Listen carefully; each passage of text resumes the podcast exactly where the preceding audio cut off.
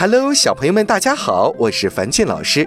今天樊俊老师给大家带来的故事是《跳跳猴不见了》。妈妈去试衣间试新衣服了，跳跳猴等在商店门口。熊伯伯扛着冰糖葫芦走过，跳跳猴管不住嘴巴里的馋虫了，他走出门，跟在熊伯伯的后面。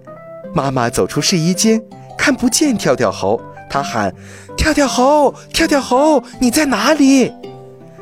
售货员也帮着一起找，可都没有找到。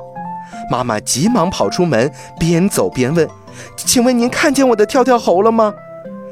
可是大家都说没看见。妈妈急得都快哭了，她赶紧打电话幺幺零报警。杨姐姐走过来说。刚才我看见一只戴棒球帽、穿牛仔背带裤的小猴，盯着冰糖葫芦流口水，我就买了一串送给他。呃，他就是我的跳跳猴。妈妈急忙往前跑去。跳跳猴吃完了冰糖葫芦，才想起妈妈不见了，他害怕的哭了。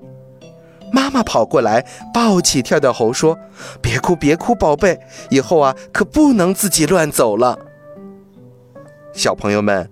出门时一定要跟着爸爸妈妈走，如果不小心走散了，也不要哭，安安心心的在原地等着大人来吧。而且呀，不要吃陌生人的东西，也不要和陌生人多说话，更加不能跟着陌生人走哦。小朋友们，你们记住了吗？好了，今天的故事就到这儿了，早点休息吧，晚安。